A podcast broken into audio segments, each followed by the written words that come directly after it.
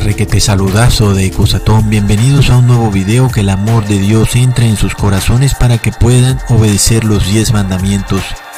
Amigos, tremendo video como les advertí en el video pasado. La iglesia evangélica lleva un buen tiempo pidiendo que caiga fuego del cielo. Mm, tremenda cosa.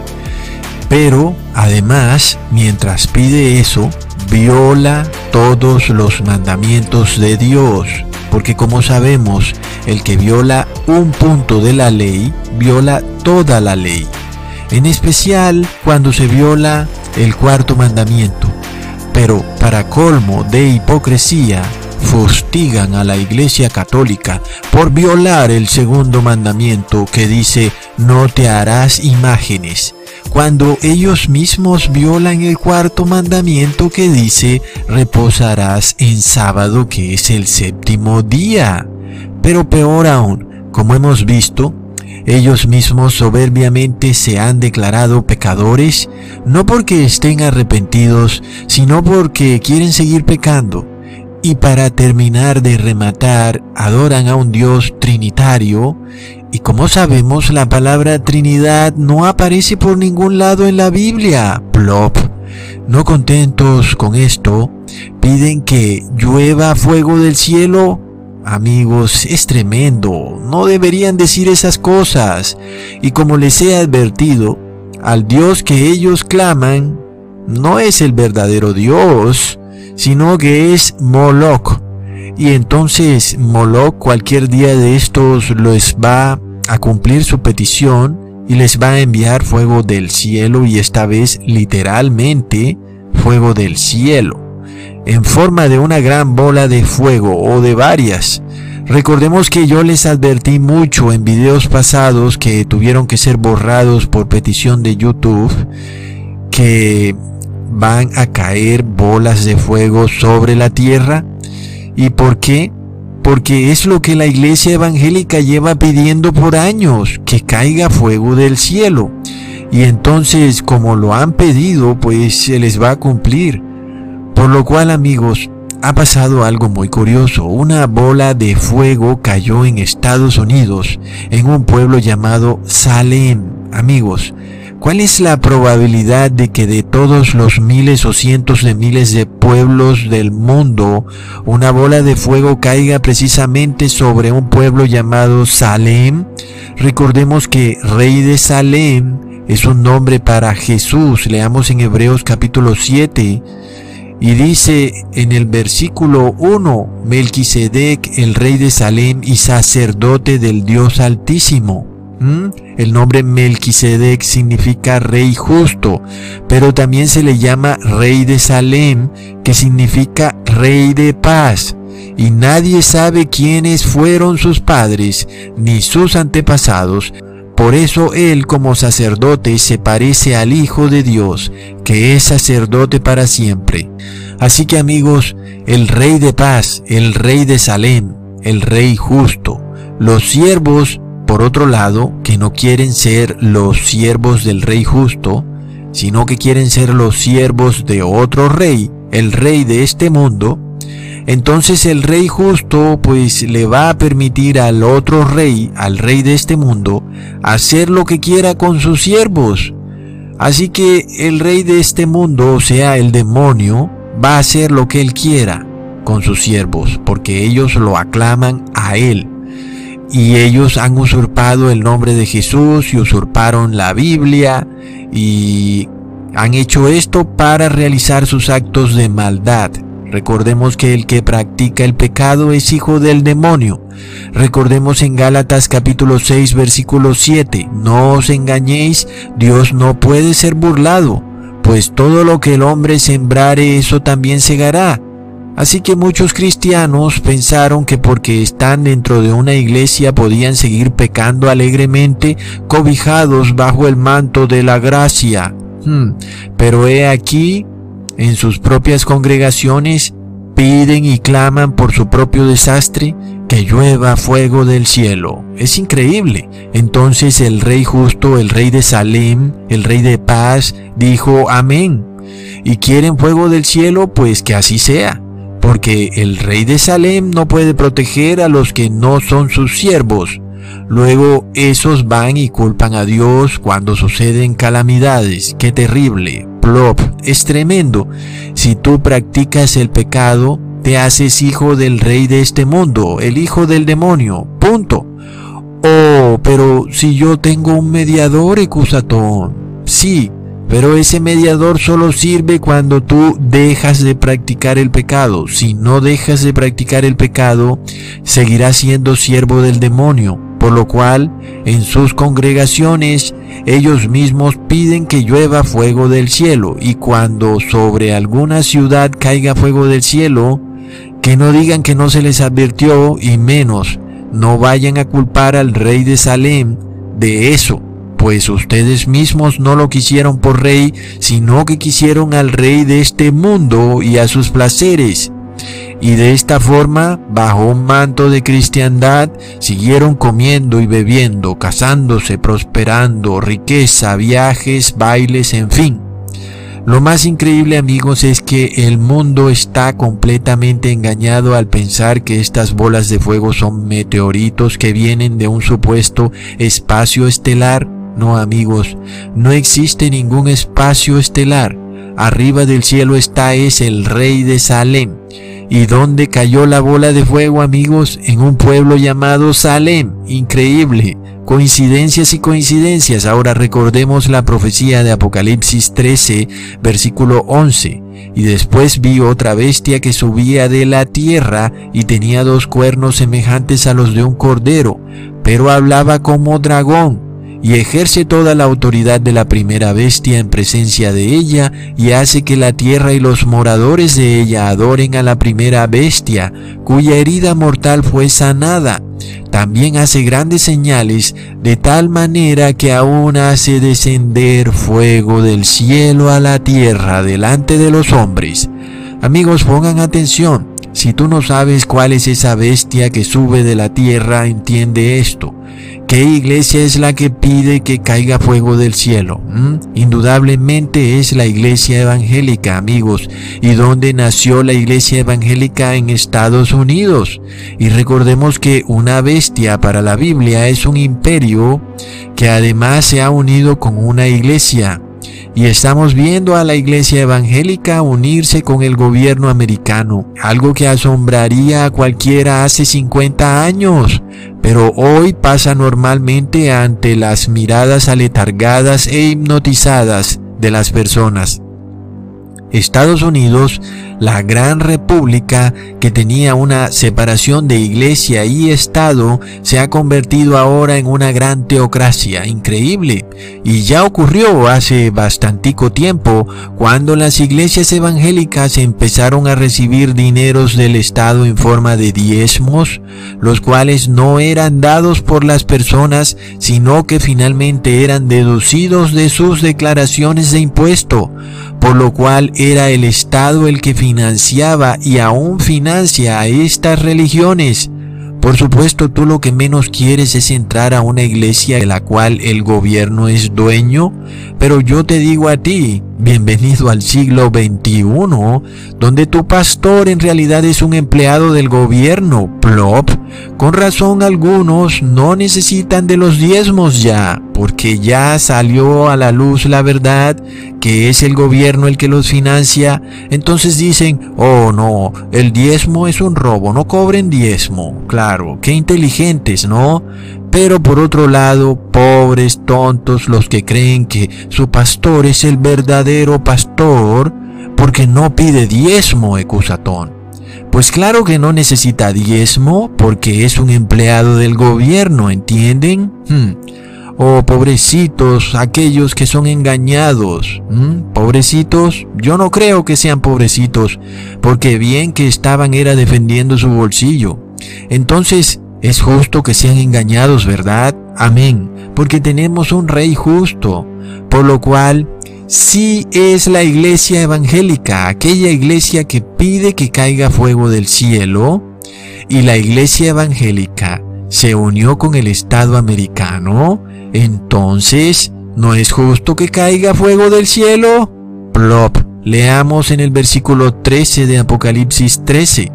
También hace grandes señales de tal manera que aún hace descender fuego del cielo a la tierra delante de los hombres.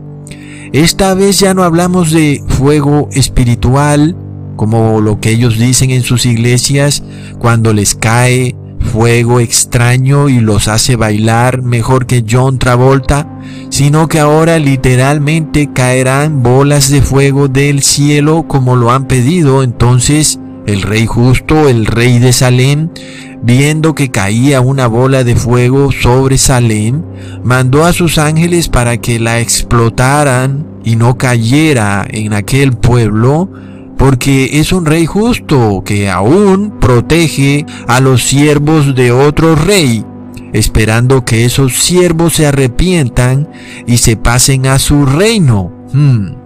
Pero bueno amigos, sin embargo, finalmente nada ocurrió. Bueno, al fin y al cabo, nada pasó, no hubo arrepentimiento y el engaño continuó siguieron violando los diez mandamientos. Entonces el rey del mundo le dice al rey justo, al rey de Salem, ¿Hasta cuándo entenderás que ellos en realidad son mis siervos? Y no es cierto que un rey puede hacer lo que quiera con sus siervos, pues ellos mismos declaran que una madre es reina sobre su hijo en la barriga y por ley han declarado que la madre puede hacer lo que quiera con su hijo en la barriga.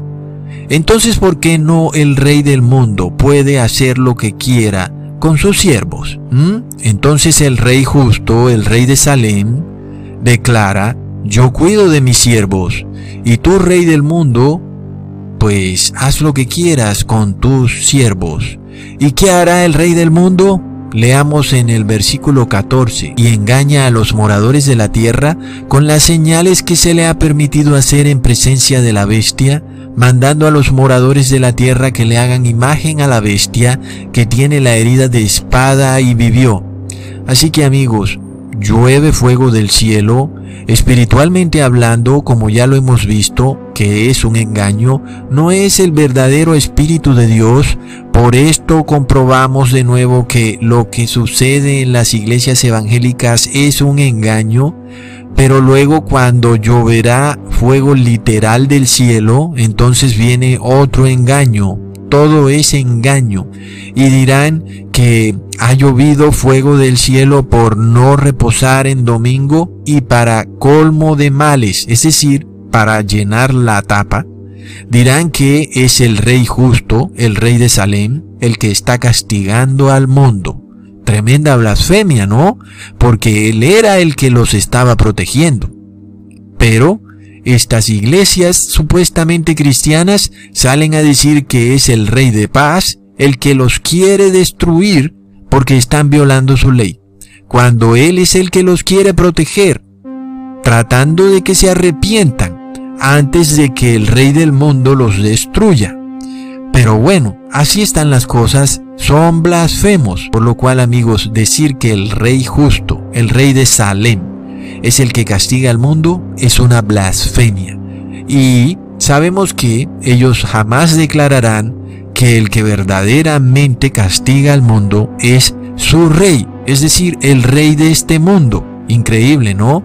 Y yo me pregunto si eso no es una tremenda hipocresía, una tremenda maldad, que el mundo manifieste un arrepentimiento, pero que al mismo tiempo declaren que Dios los está castigando al enviarles fuego del cielo, plop, y al mismo tiempo no reconocen que es en realidad su amo, su rey, el rey de este mundo, el que los está matando, ese rey que tanto aman, el rey de los placeres del mundo, el rey de la prosperidad mundana, es el rey de este mundo el que los castiga, pero ellos no quieren reconocerlo. ¿Y por qué será? Es tremendo, amigos. Después de que caiga fuego del cielo, ¿qué sucederá? Leamos en Apocalipsis 13, versículo 15, y se le permitió infundir aliento a la imagen de la bestia para que la imagen hablase e hiciese matar a todo el que no la adorase. Entonces, ¿qué sucederá? Pasarán un decreto de muerte para que todo aquel que no adore a su rey, al rey de este mundo, porque recordemos que el que adora a la bestia finalmente está adorando al demonio.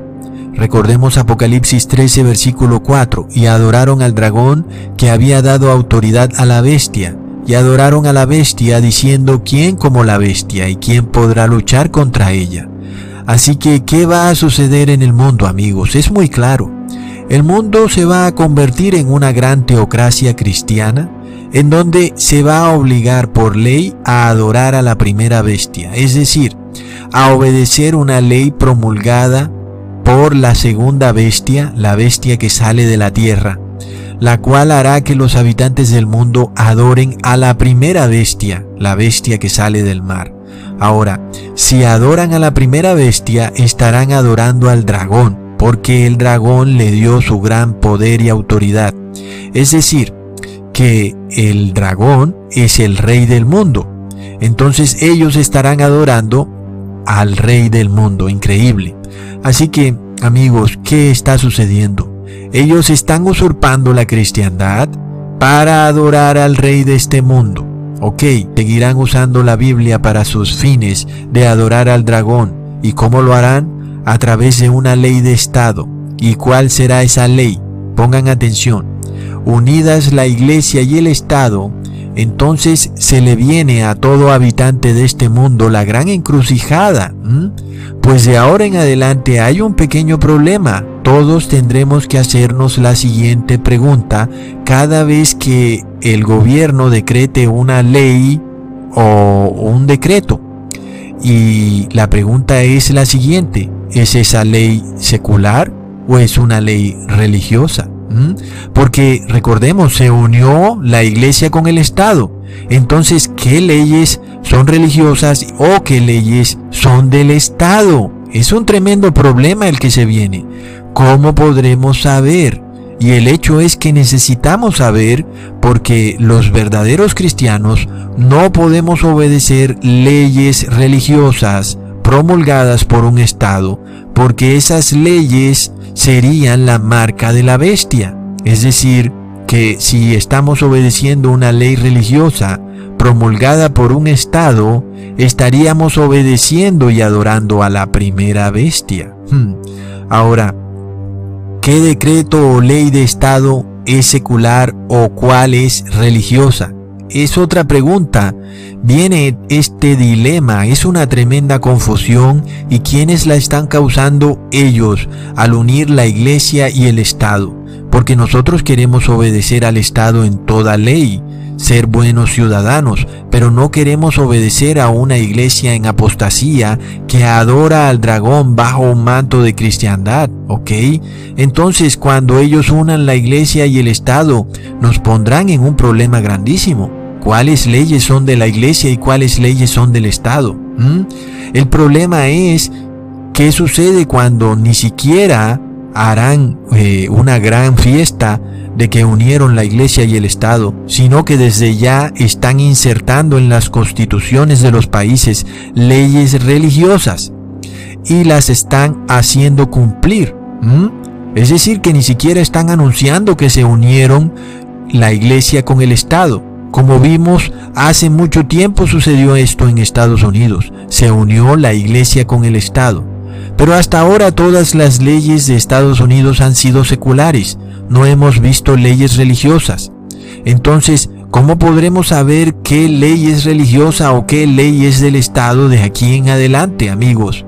Porque el hecho es que queremos ser buenos ciudadanos, pero no queremos obedecer una ley de una religión apóstata, dirigida por pastores de Baal, disfrazados bajo un manto de cristiandad. ¿Y qué tal si esta ley que mm, ha sacado el Estado, una nueva ley, nos pide que cuidemos el planeta. Al parecer no es una ley religiosa. Al parecer es una ley de Estado, cuidar la naturaleza. Oh, Ecusatón, eso es una ley de Estado porque no tiene nada de malo cuidar la naturaleza. Plop, esa es la gran pregunta. Cuidar la naturaleza a través de una ley de los gobiernos, ¿es una ley de Estado o es una ley de iglesia? Porque recordemos amigos que fue el Papa Francisco en su encíclica Laudato Si, el autor original y el dueño de la doctrina de cuidar la naturaleza, de cuidar la casa común. Así que hay que darle la autoría al que le corresponde. No podemos andar por ahí diciendo que es nuestro gobernante el que está cuidando nuestra naturaleza, cuando es en realidad el Papa Francisco el primero en sacar su encíclica Laudato Si, en la cual él dio directrices para que los gobiernos cuidaran la naturaleza. Entonces amigos, no podemos andar pensando que estamos trabajando para un gobierno cuidando la naturaleza, cuando en realidad estamos cumpliendo una ley religiosa. Tenemos que aceptar la verdad. Dejemos de vivir en un mundo de engaño, ¿ok? Y no andes pensando que es tu alcalde el que cuida la naturaleza, cuando fue el Papa Francisco en su encíclica Laudato sí el que lo dijo. Porque amigos, es muy bueno andar viendo videitos de YouTube, pero cuando el video se convierte en realidad en tu propia vida, y cuando resulta que esto ha tocado tu puerta, ahí es cuando viene el conflicto. Oh, Ecusatón, eres muy estricto. Hmm, amigos, reconozcamos entonces que fue el Papa Francisco el que ha impuesto sobre el mundo esta gran doctrina del amor por la naturaleza. Y muchos gobiernos están poniendo leyes en sus constituciones para que los ciudadanos cuiden de la naturaleza. La gran pregunta que nos tenemos que hacer, ¿qué leyes son de Estado y qué leyes son de una iglesia? ¿Mm? Esa es la pregunta que se nos viene a todos. Porque bueno, ahorrar agua no es una ley de una iglesia. Ahorrar eh, luz, es decir, energía eléctrica, no es una ley de una iglesia, aunque el gobierno dice que eso cuide la naturaleza. Sabemos que al final no la cuida, pero en fin, entendemos que eso puede ser una cierta forma de ser ahorradores, inclusive para cuidar nuestra propia economía. Pero finalmente amigos, ¿qué sucede con todas estas pequeñas leyes para cuidar el medio ambiente? Una tras otra y una tras otra. ¿Son leyes de iglesia o son leyes de Estado? Ahí es donde viene la gran encrucijada. Porque sabemos que la marca de la bestia viene a través de una ley de Estado que es una ley religiosa. Y obedeciendo nosotros esa ley religiosa, recibimos la marca de la bestia.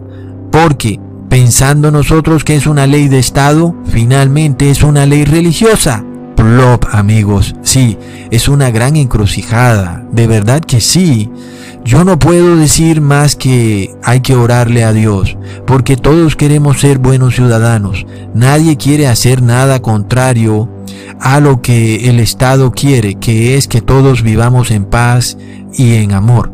Sin embargo, nosotros no tenemos por qué obedecer leyes religiosas y menos cuando son promulgadas por los estados. Y amigos, tenemos que reconocerlo. Fue el Papa Francisco el autor de la encíclica Laudato Si, el cuidado de la casa común. No fue tu gobernante, ¿ok? No fue tu congresista, no fue tu alcalde. Tu alcalde se podrá llenar la boca diciendo que está cuidando el planeta, pero él no fue el autor. El autor fue el Papa Francisco, y el Papa Francisco dirá que fue Tomás de Aquino, pero podemos decir que el Papa Francisco es el Tomás de Aquino moderno del siglo XXI. En fin, Amigos, el hecho es que es el Papa Francisco quien ha puesto al mundo a marchar en este tema del cambio climático. Y todos los gobernantes están metiendo estas leyes en sus constituciones porque el Papa Francisco les ha dado la encíclica Laudato Si y ellos la han asimilado y ahora la están insertando en las constituciones. La pregunta es, ¿es esto una ley secular o una ley religiosa? Hmm. Amigos, es tremendo. Así que ya ustedes pueden ver lo que viene, el futuro. Esto está muy cerca, esto no es una cuestión utópica de una sociedad orwelliana en 20 años. Esto es algo que está muy pero muy cerca, tal vez unos cuantos años no sé, inclusive puede ser menos, en el cual tú vas a entrar en un tremendo dilema porque el común de las personas te va a decir, oye, ¿qué de malo tiene cuidar la naturaleza? ¿O acaso tú quieres que el mundo se destruya? y tú no quieres eh, por ningún motivo ser visto como alguien que quiere destruir la naturaleza. Por supuesto, nadie quiere destruir la naturaleza, pero nadie quiere andar obedeciendo leyes religiosas que no son de su iglesia. Tú quieres obedecer las leyes de tu iglesia y no las leyes de otra iglesia.